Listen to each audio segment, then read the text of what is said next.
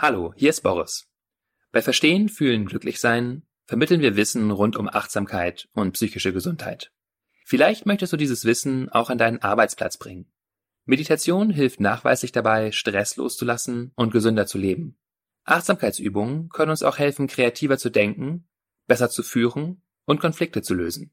Für Firmen und Organisationen bieten wir stark vergünstigte Sammellizenzen für die Meditations-App Balloon an. Bei größeren Organisationen führe ich die App auch gerne in einer Live-Veranstaltung ein. Wenn du Lust hast, deinen Arbeitsort achtsamer zu machen, dann geh auf www.balloonapp.de slash Unternehmen oder klick auf den Link in den Show Notes zu dieser Podcast-Folge.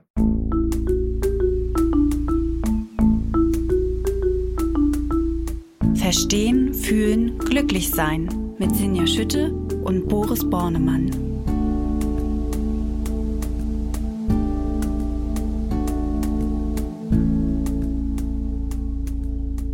Hallo und herzlich willkommen bei Verstehen, Fühlen, Glücklichsein, dem Achtsamkeitspodcast. Ich spreche heute wieder mal mit Dr. Boris Bornemann. Er ist Neurowissenschaftler, er ist Achtsamkeitstrainer und er ist Psychologe und er ist Kopf und Stimme hinter der Achtsamkeits-App Balloon. Hallo Boris. Hallo Sinja. Sinja Schütte ist die Chefredakteurin der Achtsamkeitszeitschrift Flow. Ja, und wir haben uns ein ganz großes Thema vorgenommen. Ähm, weil ja der Beginn des neuen Jahres ist. Also erstmal herzlich willkommen in diesem neuen Jahr. Und wir haben uns gedacht, viele, die in dieses neue Jahr gestartet sind, gucken natürlich so ein bisschen neugierig, ähm, erwartungsvoll, vielleicht manche auch so ein bisschen zweifelnd äh, nach vorne in die Zukunft und überlegen sich, was bringt denn dieses ganze Jahr oder was erwartet uns in diesem neuen Jahr? Und deswegen haben Boris und ich uns gedacht, dass wir uns mal dem Thema widmen wollen, Gedanken an die Zukunft und natürlich, wie sie uns helfen oder vielleicht auch zurückhalten können, diese Gedanken, also wie sie uns schaden können. Und deswegen möchte ich gerne mit dir starten, Boris, und dich einmal fragen, ähm, wie das wissenschaftlich ist. Also Gedanken an die Zukunft, was passiert da eigentlich in unserem Gehirn, wenn wir Zukunftsgedanken haben? Ja, wir simulieren die Zukunft in unserem Gehirn. Das ist ja erstmal ein bisschen eine andere Art und Weise, das zu sagen. Das heißt, da spielen sich sozusagen Szenen in unserem Kopf ab, die so ein bisschen so sind, als würden wir das tatsächlich schon erleben, was wir uns da vorstellen, so wie in Träumen sozusagen. Das Gehirn greift dabei auf so Gehirnregionen zu, die auch beim episodischen Erinnern eine Rolle spielen. Also wenn wir uns erinnern, ah, dann hat er das gesagt und dann sind wir da den Berg hochgegangen und also da auch so innere Szenen sehen. Das sind ganz ähnliche Hirnregionen, also Hippocampus, Regionen im Schläfenlappen, im äh, Scheitellappen teilweise auch wobei noch so ein bisschen mehr frontale Regionen involviert sind, wenn wir uns was vorstellen in der Zukunft, als wenn wir uns erinnern. Das heißt, da spielt so unser Vorderhirn nochmal mit bisschen mit und mischt sozusagen diese Erinnerungen, diese ganz vielen, vielen Erinnerungen und Erlebnisse, die wir haben, so zu so einer neuen Gedächtnisspur, mixt da sozusagen was zusammen. Und Interessant ist, dass ähm, diese beiden Prozesse sich erinnern und in die Zukunft denken tatsächlich auch sehr stark zusammenhängen. Also es gibt Studien äh, in Demenzpatienten, eine ganze Menge, zusammengefasst in einer australisch-französischen Meta-Analyse, die zeigen, dass Menschen, die äh, unter Demenz leiden, sich auch ganz schwer die Zukunft vorstellen können. Also wenn dieses Erinnern nicht mehr so klappt, dann können wir auch nicht mehr so gut in die Zukunft denken. Klar, und wenn wir dann also in, diese, in die Zukunft so denken, wie gesagt, unter diesen, mit diesen Hirnfunktionen, die ich gerade beschrieben habe, da gibt es eine ganz tolle Studie auch zu, eine Meta-Analyse, die das auch zeigt, wie das eigentlich so geht, tun wir auch in die Show Notes, aber ist jetzt vielleicht ein bisschen zu deep down the rabbit hole, aber äh, was äh, jedenfalls dann natürlich auch passiert, wenn wir da so vor uns hinträumen, ist, dass Gefühle ausgelöst werden. Also, dass wir zum Beispiel Angst bekommen, wenn wir da irgendwas sehen, was vielleicht passieren könnte. Oder dass es sowas wie Freude oder Vorfreude gibt, dass wir da also was schon vor uns sehen und denken, ah, mh, hm, lecker, das wird aber ein leckeres Essen oder ah, toll, das wird da schön, wenn wir da mit der Person zusammen sind. Und also ja, sehr lebhafte Gefühle ausgelöst werden durch diese Simulationen letztendlich, die wir innerlich machen. Spannend. Also das heißt, unser Gehirn mischt dann quasi Vergangenheit und Zukunft und macht daraus irgendwie wie so eine neue Mixtur. Wie häufig äh, passiert das denn? Also wie viel, wie viel Zukunftsdenken ist in unserem Kopf und wie viel Erinnern ist in unserem Kopf? Wie häufig machen wir das, an die Zukunft denken? Ja, das ist eine Frage, die tatsächlich gar nicht so leicht zu beantworten ist. Und ich habe in der Vorbereitung auf diesen Podcast auch wirklich viel äh, mich mit dieser Frage beschäftigt und versucht, das herauszufinden. Und bin auf sehr unterschiedliche Datenquellen gestoßen. Im Großen und Ganzen auf drei unterschiedliche Arten von Daten, von dieser, von denen aus wir diese Frage beantworten können. Wie häufig, wie viel denken wir eigentlich an die Zukunft? Und das geht sozusagen ein bisschen von grob nach fein, könnten wir sagen. Ich beginne mal mit dieser gröbsten Stufe, diese Frage zu beantworten. Und zwar ähm, gibt es dazu einfach Befragungsdaten. Das heißt, man fragt Menschen einfach, naja, wie häufig denken sie denn an die Zukunft? Und zwar im Speziellen, wie häufig stellen Sie sich die Zukunft so in fünf oder zehn oder 30 Jahren vor? Das ist quasi die Forschungsfrage ist hier also, wie häufig sehen äh, oder wo, wo sehen Sie sich in fünf Jahren? Wie häufig stellen Sie sich diese Frage selber eigentlich außerhalb eines Vorstellungsgesprächs? Und dazu ist die größte Studie die sogenannte ähm, Future Study, wie heißt sie? Jedenfalls Institute for the Future heißt das Institut, was sie erhoben hat, sind 2800 Amerikanerinnen und Amerikaner, die befragt wurden.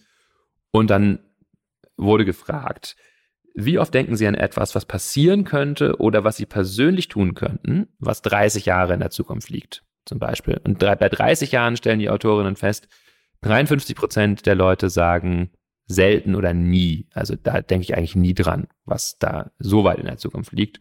Und nur so 5% sagen mehrmals in der Woche, 5% denken da täglich dran. Fünf Jahre in der Zukunft, wo sehen Sie sich in fünf Jahren? Äh, sagen, ah, auch ein Drittel ungefähr, denke ich selten oder nie dran. Ähm, aber immerhin so 7% sagen, da denken wir eigentlich täglich dran. Und ein Monat in der Zukunft, also sehr dichter Zeithorizont, da sagen dann wieder 60% der Leute, da denken sie jeden Tag dran. Ähm, die Autoren dieser Studie, die interpretieren das so, die müssen natürlich auch irgendwie sagen, was haben sie da jetzt rausgefunden und ist das irgendwie erstaunlich und so. Und der Spin, mit dem sie das in die amerikanische Öffentlichkeit gegeben haben, war mehr, dass äh, sehr langfristiges Denken eigentlich äh, kaum vorkommt, dass ganz viele Menschen quasi nicht sehr langfristig denken, also zumindest die AmerikanerInnen, also selten an die entfernte Zukunft denken. Und das könnte natürlich mit Problemen einhergehen. Sie zeigen auch, und da gibt es tatsächlich eine Reihe von Studien, die das nahelegen, dass Menschen, die selten an die entferntere Zukunft denken, auch dazu neigen, schlechtere Entscheidungen für ihr Leben zu treffen. Also sie gehen zum Beispiel und vielleicht auch für die Welt als Ganzes, also nicht nur für sich. Man kann eine Korrelation zeigen zwischen diesem Zukunftsdenken und Wahlverhalten, also Menschen, die auch nicht so viel an die Zukunft denken, gehen dann auch seltener zur Wahl, zu politischen Wahlen. Die sparen weniger für die Rente, die treffen auch schlechtere Gesundheitsentscheidungen. Klar, ne, jetzt ist Rauchen vielleicht ganz nett, aber wie wird sich meine Lunge in 30 Jahren fühlen? Vielleicht eine gute Frage. Prokrastinieren auch mehr, haben eine höhere Wahrscheinlichkeit, vorzeitig von der Schule abzugehen, verhaftet zu werden und so weiter und sorgen sich auch weniger um globale Herausforderungen, wie zum Beispiel den Klimawandel. Mm. Das wollte ich gerade sagen, dass das, also wenn man darüber nachdenkt, äh, wie schwer es uns fällt, offensichtlich in die Zukunft zu gucken oder zu denken, zu gucken sowieso, aber zu denken noch äh, auch, macht das ja total viel Sinn, ähm, dass wir, äh, wenn man das so auf das Hier und Jetzt bezieht, wenn man so anguckt, was für Entscheidungen getroffen werden, sowohl persönlich als auch eben auch ähm, gesellschaftlich. Ne? Also das kann ich gut nachvollziehen. Genau, man muss natürlich dazu sagen, dass es jetzt auch wichtig ist, da jetzt nicht den Einzelnen nur den Vorwurf zu machen und zu sagen, Mensch, jetzt denk doch mal mehr an die Zukunft. Also schon was, was wir kollektiv tun sollten, aber es gibt natürlich auch immer soziologische Faktoren, die dabei eine Rolle spielen. Ne? Also wenn ich zum Beispiel sehr in Armut bin und sehr starke Probleme habe, einfach direkt in meinem Lebensumfeld mit ne, schwierigen, beengten Wohnverhältnissen und so weiter und mein Arbeitsverhältnis prekär ist und so weiter, dann ist es ja auch klar, dass ich jetzt irgendwie nicht anfange zu visionieren, was ich da in 30 Jahren mache, sondern dann muss ich erstmal gucken, wo denn irgendwie morgen das Essen herkommt. Ja? Und deswegen hat das natürlich auch eine soziale Dimension. Ja. Ja, und ich denke auch, also das sollte auf gar keinen Fall ein Vorwurf sein. Ich denke, wir alle haben auch so volle Leben, dass es natürlich auch was damit zu tun hat, wie ausgelastet sind wir eigentlich zum im Hier und Jetzt und im Morgen und Übermorgen, ja, dass äh, ich größtes Verständnis dafür habe, dass äh, viele Menschen nicht äh, so viel in die Zukunft gucken.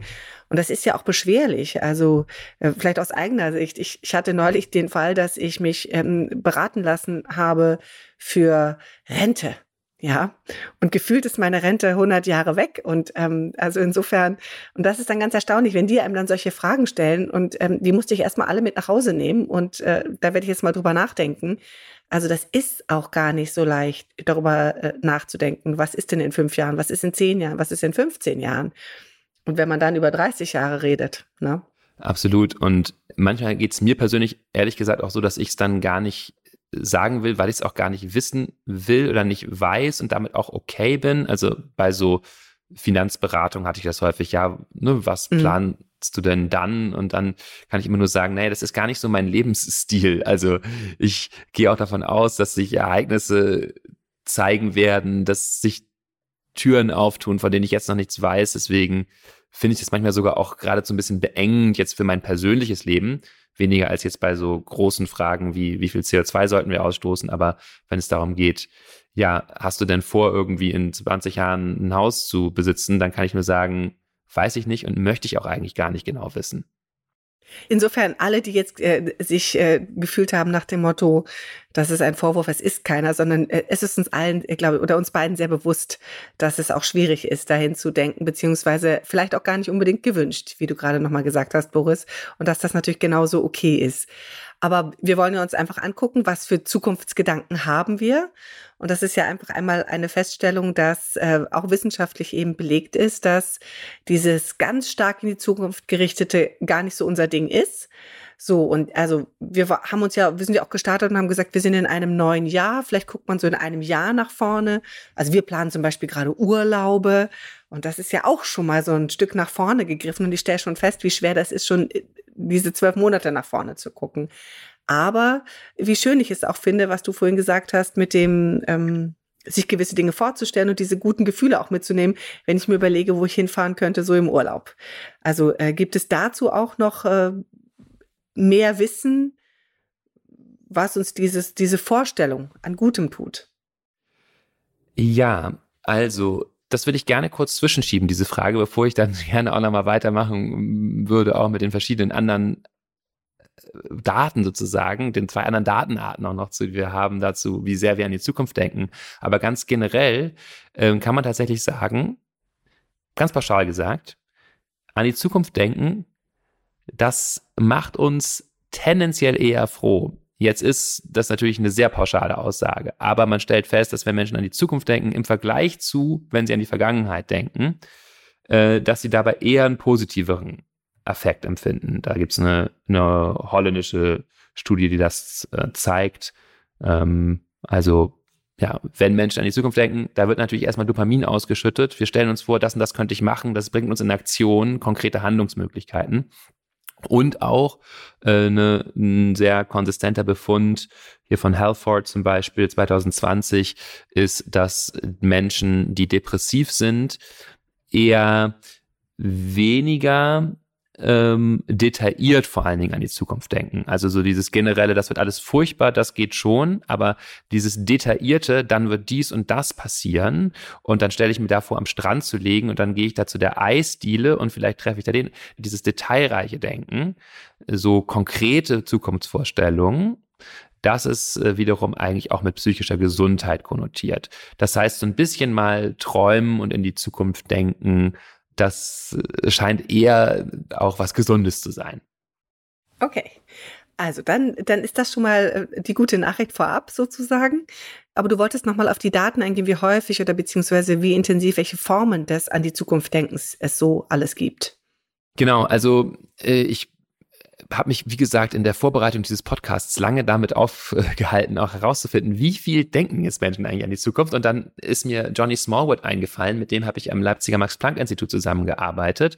Und der ist, würde ich sagen, wirklich weltweit einer der führenden ForscherInnen zum Thema Mind-Wandering. Also zu der Frage, was machen Menschen denn so äh, in ihrem Kopf, wenn sie einfach die Gedanken los schweifen lassen. Das passiert ja viel, wenn wir so aus dem Fenster gucken und träumen, wenn wir im Auto sitzen vielleicht und nachdenken im Zug, auf der Straße. Ständig sind die Gedanken ja, sind ja irgendwo, ja?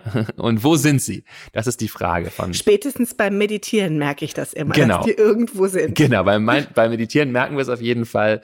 Der Geist ist immer unterwegs. He, he or it is wandering, ne? Also er mind wandering. Ja. wandert so umher. Und da gibt es also einen, ja, so seit na, 20, 30 Jahren etablierten Forschungszweig zum Mind-Wandering. Und Johnny Smallwood hat da sehr viel zu gemacht. Deswegen dachte ich, wenn ich dem die Frage stelle, wie viel Prozent denken wir denn an die Zukunft, kann der mir eine gute Antwort geben.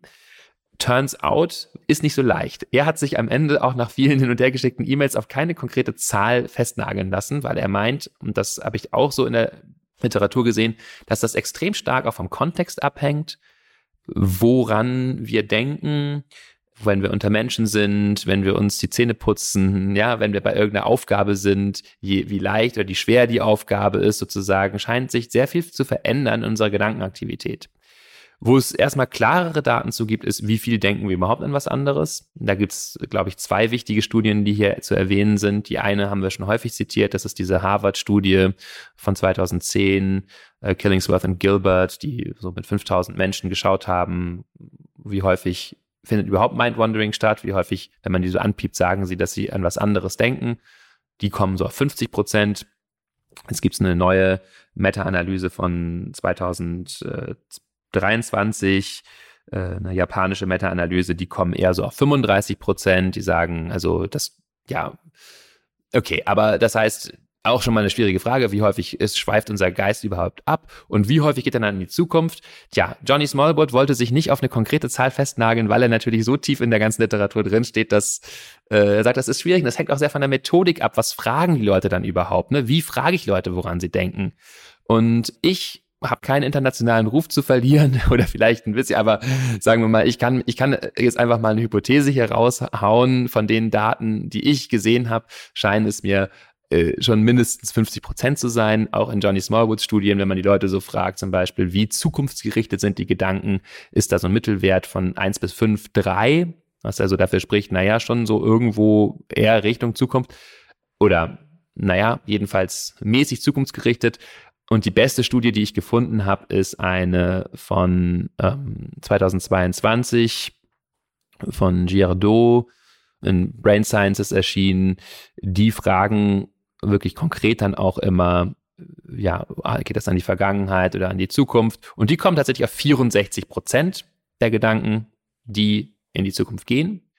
Wobei das natürlich eben dann häufig die nahe Zukunft ist. Also wie wird gleich meine Interaktion mit dem Versuchsleiter sein? Was werde ich zu Mittag essen? Ähm, und so weiter. Was muss ich heute noch erledigen? Aber das scheinen schon eine Vielzahl von Gedanken zu sein. Ja klar, aber wenn man sich das überlegt, also ist es natürlich immer das, was man jetzt als nächstes macht. Ne? Ja. Gut, also das heißt, wir denken schon ganz schön viel an die Zukunft. Ähm, die Zukunft ist relativ. Also äh, die in 30 Jahren, da denken wir vielleicht weniger dran. Aber die, äh, wie hast du es gerade so schön gesagt, was esse ich zu Mittag oder was esse ich zu Abend, da denken wir schon wahrscheinlich relativ viel dran. Und was muss ich gleich noch machen? Muss ich gleich noch zu dem Zahnarzttermin und äh, vielleicht noch irgendwie was einkaufen, bevor man nach Hause geht? Also das ist die nahe Zukunft. Das heißt, wir haben jetzt also einen relativ großen Prozentsatz dessen, was uns in die Zukunft denken lässt oder dass wir in die Zukunft denken. Das ist jetzt ja aber noch nicht das Neurowissenschaftliche. Doch, das hast du eigentlich auch schon so ein bisschen erzählt. In welchen Hirnregionen wir da ähm, denken, vorne, hinten, vorderer äh, Frontallappen und sowas. Oder haben wir da noch was vergessen? Nee, genau. Du vermutest natürlich richtig, dass die dritte Datenquelle, die ich äh, noch heranziehen möchte, noch eine neurowissenschaftliche ist. Und die äh, können wir vielleicht kurz abhandeln, aber ich, aus meiner Sicht legt die neurowissenschaftliche Betrachtung eigentlich nahe, dass wir sogar noch mehr an die Zukunft denken. Also, und zwar okay. einfach, weil ganz viele zeitgenössische neurowissenschaftliche Theorien das Gehirn eigentlich als so etwas wie einen Vorhersageapparat betrachten. Also das Gehirn äh, hat sich in weiten Teilen dafür entwickelt, dass wir so ein bisschen voraussehen können, was denn gleich passiert. Ja, von so ganz elementaren Dingen wie wenn ich meinen Fuß jetzt so und so hinsetze, werde ich, wird er auf der Treppenstufe landen. Ja, das ist kein, noch kein Gedanke. Es stellt sich bei dieser ganzen Frage natürlich überhaupt auch die Frage, wo beginnt ein Gedanke? Ja, muss das verbal oder visuell sein oder gibt es auch so Vorstufen von Gedanken? Aber diese Arten von Gedanken, quote unquote, die haben sicher auch schon Tiere, ja. Also das, das wird so ein bisschen vorausgesehen, was passiert. Darum geht's. Äh, wo werde ich landen als Vogel, wenn ich da so hochfliege, ja? Also da wird ständig prädiziert, vorausgesehen und ähm, natürlich auch dann komplexeres äh, an die Zukunft denken. Ja, wenn ich jetzt hier so nicht Nahrung sammel, werde ich vielleicht möglicherweise verhungern oder so oder wird das hier ein guter Schlafplatz sein oder wird mich hier jemand angreifen, ja? Wie ist das mit dieser Person? Die letzten Interaktionen, die waren ja so ein bisschen hakelig, muss ich von dem irgendwas befürchten und so weiter. All das geht ja in die Zukunft und es liegt aus evolutionärer Sicht natürlich schon auch sehr nahe, dass eigentlich so eine, so eine Tätigkeit ist, die im Gehirn ganz viel abläuft, äh, ja, zu antizipieren, wie wird das denn jetzt und worauf muss ich mich einstellen? Was muss ich vielleicht vorbereiten? Also auch neurowissenschaftlich ist unser Gehirn ganz schön viel mit der Zukunft äh, beschäftigt. Und wir werden ja nicht verstehen, fühlen, glücklich sein, wenn wir nicht fragen würden, all das, was wir euch jetzt gerade hier geschildert haben, äh, sozusagen, was äh, rein wissenschaftlich in unserem Gehirn passiert, wenn das Thema Zukunft aufkommt, vom Volumen, wie viel ist es eigentlich, wie funktioniert es eigentlich, welche Gehirnteile sind involviert, wenn wir nicht die Frage stellen würden, was außer ähm, ein ausreichendes Mittagessen, sage ich jetzt mal, bringt uns denn dieser ähm, oder oder äh, zu was führt der Gedanke an die Zukunft? Und vielleicht auch, wie können wir Zukunftsgedanken so beeinflussen oder nutzen, dass sie uns in unserem achtsamen Leben glücklicher macht. Glückliche mit Glück sind wir ja beide immer sehr vorsichtig, aber zufriedener macht uns uns mehr in, in, ins Hier und Jetzt holt, sage ich mal, uns weniger Ängste empfinden lässt und eher den Optimismus ähm, stärkt, den wir vielleicht benötigen. Aber vielleicht noch mal einen Schritt zurück, bevor wir in diese ja Frage, was können wir selber tun, gehen, nochmal einmal die Frage, wie gut sind wir denn überhaupt eigentlich da drin? Zukunft wirklich vorauszusehen oder zu fühlen, sage ich jetzt mal? Ja, also unterschiedlich gut. ähm, wenn wir das in, generell anschauen, wie gut sind wir darin, Prognosen zu machen, wird das natürlich auch wieder eine sehr komplexe Frage. Die hängt viel damit zusammen, wie gut unsere Modelle von der Wirklichkeit sind, wie gut, wie viele Erfahrungen wir gemacht haben. Wir haben gehört, die Fähigkeit, Vorhersagen zu machen, hängt sehr stark auch mit unseren Gedächtnisfähigkeiten zusammen. So, dass vielleicht generell unterscheiden sich Menschen natürlich drin. Für uns bei Verstehen, Fühlen und Glücklichsein ist natürlich die Frage vor allen Dingen auch interessant, wie gut sind wir darin vorauszusehen, was uns denn eigentlich glücklich machen wird oder unglücklich. Und dazu gibt es ein großes Forschungsfeld unter dem Namen Effective Forecasting, also sozusagen Gefühlsvorhersage. Ja, also der Weather Forecast ist ne, der Wettervorhersage. Hier geht es um Gefühlsvorhersage. Da sind ganz prominent äh, der Dan Gilbert äh, aus Harvard und äh, Timothy Wilson von der äh, University of Virginia. Und der Tenor dieser Forschung ist, dass wir in der Regel überschätzen, welchen Einfluss die Ereignisse, die wir uns so vorstellen können, überhaupt auf unser Glück haben. Also zum mhm. Beispiel, das sind jetzt alles empirisch validierte Beispiele aus deren Forschung, überschätzte Studierende, wie glücklich oder unglücklich sie sein werden, wenn sie das Zimmer im Dorm bekommen, was sie wollen oder was sie nicht wollen. Welchen Einfluss wird das auf ihre Zufriedenheit haben? Da denken im Studentenwohnheim. Im Studentenwohnheim. Wer, wer, Dorm nicht versteht. Genau. genau. Also denken sie vor, ah, das wäre relativ wichtig und es zeigt sich dann aber am Ende, das ist gar nicht so wichtig. Dann überschätzen Menschen auch, wie unglücklich wird es sich dann denn sie machen, wenn sich die romantische Beziehung auflöst. Auch das wird in der Voraussage meistens noch dramatischer gesehen, als es dann ist, wenn es tatsächlich eintritt. Es ist keine Werbung dafür, seine Beziehung aufzulösen, aber auch da, bei sogar bei, so sehr tiefgreifenden, was tatsächlich einen Einfluss auf unsere Zufriedenheit hat, wird es häufig noch heißer ge, äh, äh, gekocht als gegessen, kocht, als es gegessen sagen, ne? wird. Genau, ja, richtig, ja. Genau. Oder ähm, von, ich glaube, Marc Aurelius kommt das Zitat, kein Übel ist zu groß für die Angst davor. Also die Angst ist häufig das größte Übel. Und das zeigt sich hier also auch empirisch. Auch Hochschullehrer überschätzen, wie unglücklich sie sein werden, wenn sie die Professur nicht bekommen, die sie sich gewünscht haben und so weiter. Also dererlei gibt es eine ganze Menge Beispiele aus der Forschungsliteratur. Ähm, und da gibt es verschiedene Gründe für, für, diese, für diese Verzerrung, die wir sozusagen haben. Und die wären? Und das eine, da werden zwei vor allen Dingen immer genannt. Das eine ist die sogenannte Fokusillusion. Das heißt, wir fokussieren, wenn wir uns diese Frage stellen, auf dieses Ereignis. Das heißt, ich bin jetzt ganz beschäftigt damit, ah, wie wird das sein, wenn ich diese Stelle bekomme oder nicht. Tatsächlich ist es aber so, mein Leben hat ja noch wesentlich mehr Dimensionen als das. Ja, es hat auch noch Freundinnen, Freunde, Familie, Hobbys und so weiter. Und es gibt auch noch sehr viele unterschiedliche Stellen außer die. Und ich fokussiere dann sehr auf dieses eine, diese bekommen oder diese nicht bekommen. Und in dem Moment ist das also im Zentrum sozusagen meines Bewusstseins. Tatsächlich ist es aber über mein gesamtes Leben betrachtet gar nicht so zentral, sondern es ist eben nur eins unter vielen. Das ist diese Fokusillusion, dass wir, wenn wir uns vorstellen, welchen Einfluss etwas haben wird, sehr eben mit äh, diesem Ereignis beschäftigt sind und anderes ein bisschen vergessen. Und das andere äh, sind sogenannte, sind so Adaptationsprozesse, also Gewöhnungsprozesse letztendlich, die kennen wir auch alle. Ja? Zu Anfang ähm, sind Dinge vielleicht ungewohnt, aber wir gewöhnen uns dann auch schnell dran und vielleicht beginnen wir sogar auch die Vorteile zu sehen. Also wir haben die Wohnung nicht bekommen und ziehen vielleicht eine Wohnung ein, von der wir denken, naja, ist ja nicht so toll. Und dann gibt's aber ganz tolle andere Sachen. Ich bin in Leipzig zum Beispiel tolle mal eine Nachbarn. Wohnung gezogen, die äh, ich eigentlich ziemlich direkt am, also in der Nähe des Hauptbahnhofs war. Es ist keine tolle Gegend, aber ähm, es war der Zoo direkt daneben, 150 Meter oder so. Und dann sind wir da jedes Wochenende in den Zoo gegangen mit unserer Dauerkarte, was auch durchaus äh, Lebensqualität mit sich gebracht hat. So einfach so einen kleinen Spaziergang durch den wirklich wunderschönen Leipziger Zoo zu machen. Aber ne, das sind alles so eben Gewöhnungsprozesse, die treten ein, wenn und, und wir finden neue Möglichkeiten mit den neuen Dingen, die eintreten.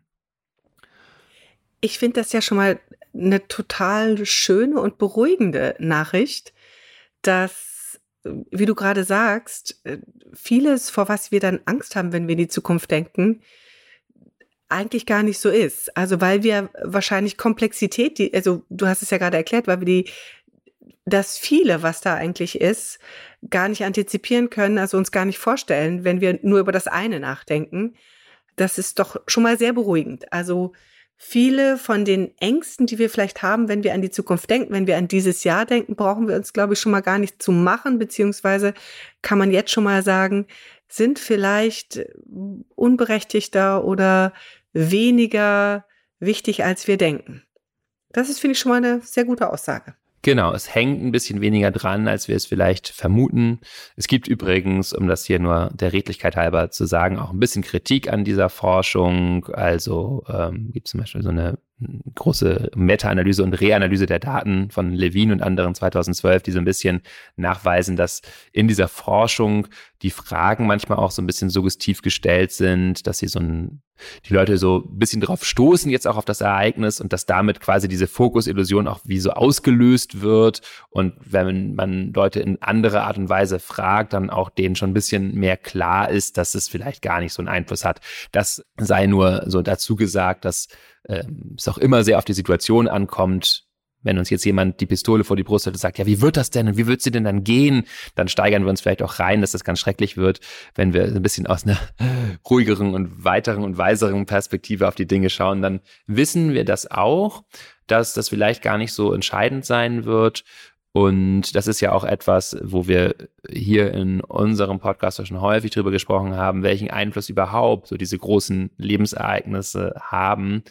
In der Glückstrilogie zum Beispiel, die wir hier mal gemacht haben, ähm, haben wir auch diesen Befund referiert ja, dass die inneren und äußeren Handlungen, die wir so machen, ungefähr viermal so wichtig sind für unsere Lebenszufriedenheit wie die konkreten Ereignisse. Also das heißt inneres und äußeres Handeln. Damit ist sowas gemeint wie, sind wir dankbar? Können wir uns auf das fokussieren, was gut ist in unserem Leben? Können wir genießen? Können wir das auch aufnehmen, was da passiert? Machen wir Sport? Ja? Meditieren wir? Äh, können wir Gegenwärtigkeit praktizieren, im Hier und Jetzt zu sein? Wie pflegen wir unsere sozialen Beziehungen unmittelbar? Und schauen wir optimistisch in die Zukunft? Haben wir Werte, die uns leiten? Ziele, die für uns wichtig und sinnstiftend sind? All diese Dinge sind eben wesentlich entscheidender, als welches Haus wir konkret haben, welchen Job wir konkret haben, welche, ja, also abgesehen davon, dass natürlich ein Job irgendwie sinnvoll oder nicht so sinnvoll sein kann. Aber jetzt so diese ganz großen Parameter, mh, hm, ja, die sind eben doch ein bisschen weniger wichtig als eben dieses innere und äußere Handeln. Als die kleinen Zwischentöne vielleicht, kann man so sagen. Also natürlich sind die nicht unwichtig. Also gerade wenn man daran denkt, natürlich ist es wichtig, einen Job zu haben. Wir alle müssen unseren Lebensunterhalt verdienen, aber vielleicht ist es manchmal weniger wichtig, ob es der eine oder der andere ist, sondern es geht Hauptsache darum, ähm, dass das, äh, was damit einhergeht, ähm, das Wesentliche ist. Gesundheit, ähm, gute Beziehungen etc. Da haben wir schon öfters drüber gesprochen, was einen dann am Ende ganz tief drinnen wirklich glücklich macht. Genau, wie wir damit umgehen, ganz viel auch. Ne? Wie ja, wie wir damit umgehen. Ja. Genau. Du hast jetzt gerade so viele sehr konkrete Beispiele genannt. Für mich wäre das jetzt der Moment eigentlich zu sagen, also eigentlich die alles äh, für uns immer entscheidende Frage zu stellen. Ähm, was ist denn für uns hilfreich im um Umgang mit den Zukunftsgedanken? Was kann ich selber tun, um diese Zukunftsgedanken für mich zu einem Guten zu wenden? Ja, also äh, da würde ich verschiedene Punkte gerne ansprechen. Und zwar zum einen, dass es gut ist, nicht diesen Illusionen zu verfallen, dass der Rosengarten hinter dem Horizont auftaucht. Ich glaube, das kommt von Dale Carnegie, diese Metapher. Also, dass wir so äh, ja immer den Rosengarten hinter dem Horizont erwarten. Also denken, wenn ich dann erstmal dies und das habe, dann kann ich endlich glücklich sein. Also dieses Denken, das ist illusorisch. Das wird nicht so sein, wie die Daten wirklich gut zeigen. Also wenn du heute dein, deine Lebenspraxis nicht so gestaltest, dass sie äh, erfüllend ist, ist es unwahrscheinlich, dass auf einmal mit dem Eintreffen von Ereignis XY sich das verändern wird, weil es eben wesentlich mehr an den eben genannten Dingen hängt, an deinem Lebenssinn, an deinen Beziehungen, an Dankbarkeit, an Fürsorge, die du dir selbst und anderen gegenüberbringst und so weiter und nicht so sehr an diesem großen Ereignis. Das heißt, es ist erstmal ganz gut, wenn wir, wenn wir uns dabei ertappen, dass wir unsere Gedanken so sehr in die Zukunft wandern lassen, dass wir uns klar machen, ah, Moment, ähm, vielleicht ist das jetzt zu weit in die Zukunft gedacht. Ich kann mich dann eher fragen, was ist denn jetzt hier und heute was Schönes, was ich, was ich äh, mir gönnen kann oder worauf ich mich freuen kann. Und das kann was Kleines sein, wie mit, oh, ich merke, mein Körper ist ein bisschen angespannt, vielleicht stehe ich mal auf und mache mal so ein paar Bewegungsübungen oder trink mal was. Oder ich merke, oh, es ist ein bisschen einsam hier so lange irgendwie hier vor mich hinzuarbeiten. Vielleicht spreche ich mal mit jemandem. Ja? Oder ich merke irgendwie, wäre eine Aussicht schön, heute Abend noch was Schönes zu machen. Vielleicht kann ich ja noch mal jemanden fragen, ob der oder die heute Abend mit mir ins Kino geht oder kann das für übermorgen planen oder so. Also so einen etwas dichteren Zeithorizont zu wählen, sozusagen ein bisschen mehr die Maxime live well every day, ja, jeden Tag gut leben, als so sehr uns in diesen vielleicht auch ein bisschen kulturell stark beförderten Bildern zu verlieren, from Dishwasher to Millionär, ja, vom Tellerwäscher zum Millionär, American Dream und der Aufstieg, so, das ist das, das sei das, worauf es ankommt. Ähm, ja, und also finde ich ja auch so dieses sehr ähm, christliche in unserer Kultur im Diesseits das Jenseits verdienen. Also da, das ist bestimmt auch etwas, was damit dran mitschwingt. Ne? Also Absolut, das absolut, das äh, wäre auch nochmal interessant zu untersuchen, ne? inwiefern dieses Verschieben des Glücks in die Zukunft äh, sowas ist, was auch ein bisschen durch die christlich geprägte äh, Religion mit befördert wurde. Es ist auf jeden Fall was, was in unserem Wirtschaftssystem auch eine wichtige Rolle spielt. Und dazu möchte ich gerne an dieser Stelle Adam Smith zitieren, ja, ein äh, ausgerechnet. Wir wissen, ein quasi Begründer der Wirtschaftswissenschaften. Und zwar möchte ich ihn deswegen zitieren, weil er doch etwas Erstaunliches und äh, Einsichtiges sagt, in, aus dem genau diese Problematik, die wir hier gerade beschrieben haben, relativ gut hervorgeht und zeigt, dass Adam Smith sich der durchaus bewusst war. Und zwar schreibt er, 1759 in uh, Theory of Moral Sentiments folgendes. Der Sohn des armen Mannes, den der Himmel in seinem Zorn mit Ehrgeiz heimgesucht hat, bewundert, wenn er beginnt, sich umzuschauen, den Zustand der Reichen. Er denkt, wenn er all dies, Palast, Kutschen, Diener, erreicht hätte, würde er zufrieden stillsitzen und ruhig sein und sich an dem Gedanken an das Glück und an der Ruhe seiner Lage erfreuen. Er ist verzaubert von der fernen Vorstellung dieser Glückseligkeit. Er widmet sich für immer dem Streben nach Reichtum und Größe. Um die Annehmlichkeiten zu erlangen, die diese bieten, unterwirft er sich im ersten Monat seiner Bemühungen einer größeren Ermüdung des Körpers und einer größeren Unruhe des Geistes, als er während seines ganzen Lebens hätte erleiden können, wenn er sie nicht gehabt hätte. Ein ganzes Leben lang verfolgt er die Idee einer gewissen eleganten Ruhe, die er vielleicht nie erreichen wird und die er für eine wirkliche Ruhe opfert, die jederzeit in seiner Macht steht. Wohl wahr. Ja, also wirklich äh, von Adam Smith hier eine ganz erstaunliche, äh, geradezu buddhistische Einsicht, in dem er sagt, es gibt ein Glück, das jederzeit in unserer Macht steht. Also etwas, was wirklich unbedingt sich daraus ergibt, dass wir uns erfreuen, da zu sein, zu atmen, lebendig zu sein, in Kontakt zu sein, ja, dass wir uns auch mal ausruhen und entspannen und durchatmen können. Ganz viele Dinge, die wirklich kostenlos sind sozusagen und die auch überhaupt nicht an Status, Macht oder Ruhm gekoppelt sind. Aber dennoch, ja, sagt er eben, geht er los, äh, der arme Mann, den der Himmel in seinem Zorn mit Ehrgeiz heimgesucht hat. Und ähm, ja, das äh, gilt leider für uns viele, dass wir da äh, immer wieder von heimgesucht werden. Und ja, er sagt dann aber an anderer Stelle schon auch, ja, aber das für das Wirtschaftssystem ist es natürlich ganz gut, dass Leute das haben, ja, denn so schaffen sie viel, machen sie viel. Also diese. Ja, das Streben nach mehr. Genau. Genau. Also, aber gut, das ist ja erstmal dein, dein erster Punkt, dass du sagst, nicht den Rosengarten irgendwann. Davon hast du uns schon öfters abgeraten, sondern eher so ein bisschen die kleinen Dinge, die hier und jetzt sind, ähm, betrachten, wissend wahrnehmen und nutzen. Das ist also äh, auch etwas für die Zukunftsgedanken, was äh, mir gut tut. Gibt es noch weitere Punkte, was du empfiehlst, was man Gutes tun kann für die Zukunftsgedanken. Ja, wissend wahrnehmen, hast du gerade gesagt. Das finde ich sehr schön. Sehr schönes, äh, sehr schöner Ausdruck. Ich weiß nicht, ob mir der überhaupt äh, mal so begegnet ist, aber es ist natürlich eine schöne Beschreibung auch für Achtsamkeit. Wissend wahrnehmen, also klarsichtig wahrnehmen, was passiert.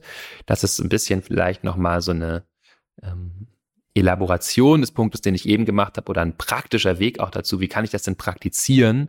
Ja, und da sind Meditation und Achtsamkeit natürlich ganz äh, wichtige Mittel. Das, was ich mir jetzt theoretisch zwar klar machen kann, äh, auch dann tatsächlich zu leben. Also tatsächlich zum Beispiel auf den Körper zu fokussieren, äh, die Gedanken, Gefühle als etwas wahrzunehmen, was sich jetzt durch uns dann durchbewegt, als eine Energie, die uns sozusagen von innen pressiert, massiert, stimuliert, aber eben als lebendige Erfahrung im Hier und Jetzt eher als, naja, das Verlieren in diesen virtuellen Szenarien, die wir uns da ausmalen. Das hat natürlich eine ganz andere Kraft und Gewalt und Lebendigkeit, wenn ich merke, ja, ich bin jetzt hier und jetzt denke ich darüber nach und jetzt spüre ich den Atem so, als wenn ich da sozusagen wie in so einem Traum in meine Fantasien gehe. Aber das muss ich natürlich ein bisschen üben. Das ist eine Möglichkeit, also durch Meditation, durch also auch Körperaufmerksamkeit zum Beispiel, äh, gewahr werden, wissend wahrnehmen, ähm, äh, immer wieder in den Moment zu kommen. Und eine andere praktische Übung, über die wir hier auch häufig schon gesprochen haben, sind Dankbarkeitsübungen. Auch die verbinden uns natürlich mit dem, was tatsächlich gerade gegeben ist. Ich bin dankbar dafür, dass wir hier so ein angeregtes Gespräch haben und damit irgendwie auch was Sinnstiftendes tun können. Ja, äh, wir können uns dankbar sein für die Gesundheit, die wir haben, für die Dinge, die eben jetzt in unserem Leben sind. Und damit ziehen wir auch schon so ein bisschen Fokus von der Zukunft ab, die ja eben auch qua Konditionierung unseres Gehirns, auch evolutionärer Konditionierung, eine starke So-Kraft hat, dass wir immer darüber nachdenken, oh Gott, oh Gott, was wird passieren und was muss ich da machen, damit es nicht schlimm wird, hin zu einem, ah, was ist denn jetzt gerade gut und was ist vielleicht auch Schönes passiert, über das ich einfach mal äh, dankbar sein kann und äh, an dem ich mich erfreuen kann. Ja, das sind, glaube ich, äh, ja immer wieder gerne genommene Meditationen, die du oder gerne genommenes Innehalten, die Dankbarkeitsmeditation, die haben wir ja schon häufiger hier angeführt, auch als, als Möglichkeit, sich eben auf das zu fokussieren, was Gutes gerade im Leben ist. Wie ist das mit weiteren klassischen Übungen, Methoden hast du noch weitere Meditationen außer der Dankbarkeitsmeditation, was weiß ich, Dankbarkeitstagebuch etc., die äh, sich auch anbieten würden hier? Ja, also vielleicht generell doch einen gewissen Optimismus zu pflegen. Äh, dazu haben wir auch immer eine Folge gemacht zu Optimismus. Das heißt also, auch wenn ich nicht unbedingt jetzt in der Zukunft so viel verweilen muss und davon ausgehen muss, dass der, die Zukunft mich dann glücklich macht, kann ich doch vielleicht mich bemühen, auch immer mal schöne Zukunftsträume zu haben und zumindest eine gute Zukunft auch für möglich zu halten. Das ist so eine gewisse Balance, die diskutieren wir dann auch in der Optimismus-Folge so ein bisschen. Also so den Optimismus leicht halten, aber dennoch auch mal schauen, ja, was könnte Gutes passieren auch, in dem Wissen, dass auch was anderes eintreten kann. Aber es ist uns natürlich in dem Moment einfach ein bisschen mit mehr Energie erfüllt, wenn wir uns auf das ausrichten, was gut ist. Und insbesondere, und da kommen wir nochmal zu praktischeren Übungen, ist es gut, wenn wir unsere Intentionen uns bewusst machen, wenn wir hilfreiche Intentionen kultivieren, also auch mit so klassischen Übungen wie der Metta-Meditation oder Freundlichkeitsmeditation, wenn wir ja uns solche Intentionen klar machen, wie möge ich gesund sein, möge ich warmen, weichen Herzens sein, möge ich leichten Herzens leben oder so, dann ist das ja etwas, was einfach eine gute Intention ist, so, was sich auch auf etwas das sehr Innerliches bezieht, ne, was unmittelbar ja auch schön ist. Und das Gute ist, da geht es wirklich um diese Intention. Die kann sich unmittelbar in dem Moment gut anfühlen, zu merken, ah ja, warmen, weichen Herzens zu sein. Ja, wie fühlt sich das an? Wie kann ich das jetzt gerade erleben? Möge das so sein? Naja, ich kann ich jetzt so ein bisschen schmecken. Und da sind vielleicht auch andere Dinge in mir, aber jetzt ist eben auch das so ein bisschen erfahrbar in dem Moment, wo ich mich darauf fokussiere. Das ist so eine sehr breite äh, Zukunftsausrichtung, gar nicht auf ein konkretes Ereignis zu be bezogen, sondern eher darauf, ja, wie, wie möge es mir, wie möge es uns denn ergehen? Ja, so. Und dann gibt es auch noch die Methode, die wir hier auch schon häufiger besprochen haben, des sogenannten Whooping, die wir auch empfehlen können, einfach weil sie auch eine empirisch sehr, sehr gute Grundlage hat über so, ja, über zwei Jahrzehnte Forschung von unter anderem ganz viel Gabriele Oettinger von der Uni Hamburg und der New York University, NYU, stecken da drin. Diese Methode sozusagen ja qualifiziertes Träumen, würde ich mal sagen. Also diese Buchstaben W-O-O-P, die stehen für Wish, Outcome, Obstacle und Plan. Das heißt, so den, in den ersten beiden Schritten, die finde ich, kann man auch ganz gut zusammenfassen, Wish und Outcome, träume ich mich also wirklich rein in das, was ich mir wünsche, was, was Schönes passieren kann. Das fühlt sich unmittelbar gut an. Das reicht aber äh, so zeigt die Forschung nicht dafür, dass die Dinge auch tatsächlich eintreten, sondern dann muss ich eben auch mir überlegen, was steht denn denn im Wege? Was macht es denn schwierig? Was, wenn ich ähm, eben jemals dreimal in der Woche Sport machen möchte und dann mir schon vorstelle, wie fit ich dann bin und wie vital ich mich dann fühle und dass ich immer schön in der Natur bin, kann ich mir aber auch klar machen, ja, aber morgens bin ich dann manchmal total müde und äh, träge und dann lasse ich mich dann doch dazu hinreißen, ganz lange Zeitung zu lesen, bis die Zeit eigentlich schon verstrichen ist und ich gar nicht mehr rausgehen kann. So, das heißt, ich brauche einen konkreten Plan, um dieses äh, Obstacle zu überkommen. Zum Beispiel ich stelle mir meine Laufschuhe schon an meine Zimmertür und ich ziehe die dann sofort an und ja, bin mir gewahr, dass diese Gefühle recht schnell vorübergehen oder so. Also es können innere und äußere Pläne sein, aber wir müssen eben schon auch konkret antizipieren, welche Schwierigkeiten gibt es. Und das ist eine sehr gute Methode, weil die eben sowohl in diesen positiven Effekt reingeht, uns träumen lässt, aber auch nicht in so Illusionen abgleitet. Also die Forschung zeigt da, dass eben, wenn wir nur dieses Träumen machen, dann häufig eigentlich Motivation verlieren, überhaupt auch etwas zu tun für die Veränderung. Ja, und das ist. Ja, und es ist bitte, bitte. eben auch noch eine super konkrete Methode, finde ich. Also, ähm, mit der man ja wirklich dann jetzt, ähm, wir kommen ja nochmal so ein bisschen an den Anfang zurück, wenn wir uns sozusagen etwas vornehmen für dieses Jahr oder uns überlegen, wie dieses Jahr wohl wird dass man eben auch ganz konkret Dinge, die man sich erwünscht, die man erhofft, die man sich erträumt, vielleicht doch konkreter wahr werden lassen kann, was auch immer es ist, ob es das dreimal in der Woche Sport machen ist oder wieder eine Kontaktaufnahme mit jemandem oder das Erreichen eines äh, persönlichen oder beruflichen Zieles. Aber es ist natürlich eine ganz gute Methode, da so ganz konkret sich zu überlegen, wie man da hinkommt, neben den anderen sehr praktischen Methoden, die du gerade erzählt hast. Genau. Und ich will vielleicht nochmal ergänzen, dass das Ganze natürlich auch eine kollektive Dimension hat. Also die Frage auch, wenn wir jetzt an die Zukunft denken, denken wir nicht alleine an die Zukunft, sondern auch gemeinsam und auch an eine kollektive Zukunft, an eine planetare Zukunft. Das ist ja auch etwas, was immer mehr deutlich wird, dass unsere Zukunft wirklich ganz elementar eine planetare ist, dass das Klima etwas ist, was uns alle betrifft und was ähm, ja wirklich, wirklich Angst machen kann. Mir persönlich immer wieder auch viel Angst macht. Die Prognosen sind, ja, also nur um mal ein paar Zahlen zu nennen, so, so 2070 haben wir voraussichtlich, wenn das so weitergeht, irgendwie eine Milliarden bis drei Milliarden Klimaflüchtlinge. Ja, also das ist unvorstellbar, was, was äh, passieren wird. Vielleicht. Wir haben natürlich da einen gewissen Einfluss drauf. Und äh, der Einfluss des Einzelnen ist allerdings auch begrenzt und das kann einen auch ganz schön hilflos sich fühlen lassen. Das heißt, hier ist es auch wichtig, wir haben auch da eine Handhabe, irgendwie damit umzugehen. Und das ist wirklich nicht leicht. Das ist auch etwas, wo wir am besten auch andere Menschen haben, mit denen wir uns zusammentun können, mit denen wir darüber sprechen können, dass wir uns nicht alleine fühlen, auch mit dieser Thematik. Und auch da gibt's aber ein paar tolle Ressourcen. Ähm, ich finde zum Beispiel empfehlenswert das Buch von Joanna Macy und Chris Johnston. Active Hope heißt das.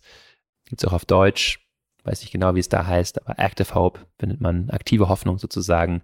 Die hat sich also über ja, sechs Jahrzehnte genau mit diesen Dingen beschäftigt, als Aktivistin, als auch buddhistisch Praktizierende. Also mit dieser Frage, wie können wir diesen Balanceakt machen zwischen anerkennen, dass es sehr, sehr schwer ist und gleichzeitig äh, uns mit Werten verbinden und mit Zielen, für die es sich lohnt einzutreten da gibt's dann so ja eine ganze Menge von Praktiken, auf die wir jetzt hier nicht im Detail eingehen können, aber die sind ein bisschen ähnlich wie sozusagen, wie das Whooping, sozusagen kollektives Whooping, also sich immer wieder auch damit zu verbinden, mit dem, wofür wir dankbar sind, was schön ist, was jetzt gut ist, mit dem Leben irgendwie dankbar für das Leben zu sein und dann zu sehen, okay, aber worüber bin ich traurig, was ist schwierig, was ist bedroht?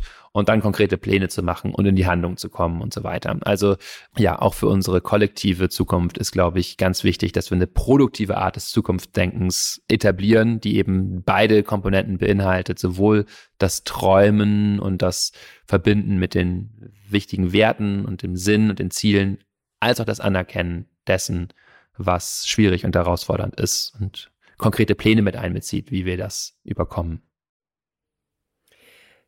Ich würde das gerne aufnehmen und sagen, das ist etwas, was wir jetzt mal ähm, auch hier raus mitnehmen, dass wir da vielleicht auch nochmal eine eigene Folge draus machen, aus dieser produktiven Art mit Zukunft umzugehen, also Stichwort Hoffnung, dass wir das einfach auch nochmal uns vornehmen.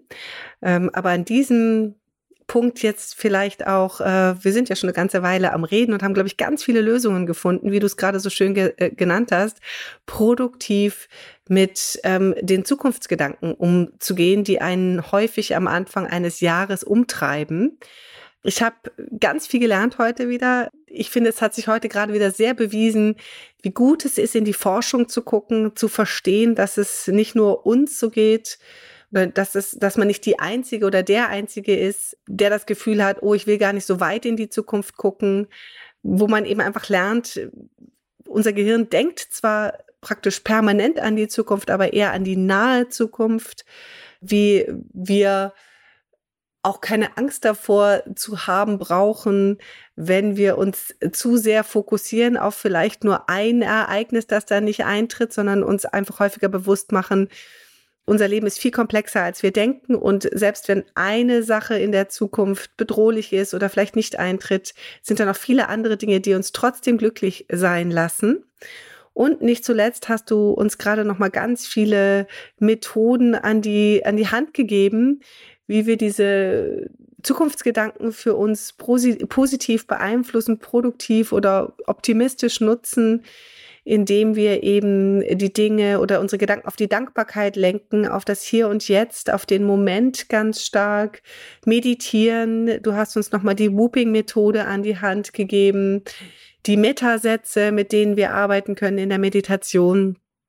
Ich glaube, da gibt es ganz viele gute Möglichkeiten, vielleicht nochmal äh, das Nachdenken über dieses Jahr, über die Zukunft in diesem Jahr oder in den nächsten Jahren vielleicht jetzt nochmal anzusetzen und hier eine, eine gute Richtung zu wählen für die Zukunftsgedanken. Habe ich noch was vergessen, Boris? Oder bist du einverstanden mit dieser Zusammenfassung? Nee, das war sehr umfassend, danke. Das äh, hat mich glücklich gemacht, das auch nochmal äh, zu hören alles äh, und ja, lässt mich optimistisch in die Zukunft gucken, dass wir mit diesen Zukunftsgedanken auf eine produktive Art und Weise umgehen können. Ja, also insofern können wir an der Stelle nur sagen, dass wir uns auf äh, die nahe Zukunft äh, in, im Jahr 2024 mit euch freuen äh, und unseren Podcasts. Wir werden sicherlich wieder viele spannende Themen vor uns haben. Und wenn ihr diesen Podcast mögt, freuen wir uns natürlich, wenn ihr uns das ein oder andere Sternchen in der Podcast-App eurer Wahl gebt, damit uns ganz viele Menschen finden können. Wir freuen uns natürlich auch, wenn ihr uns schreibt unter podcast.balloonapp.de. Ja, dann bleibt uns jetzt nur, euch noch weiterhin einen guten Start in dieses neue Jahr zu wünschen. Und wir freuen uns auf das nächste Mal mit euch. Tschüss. Tschüss. Das war Verstehen, Fühlen, Glücklich Sein, der Achtsamkeitspodcast.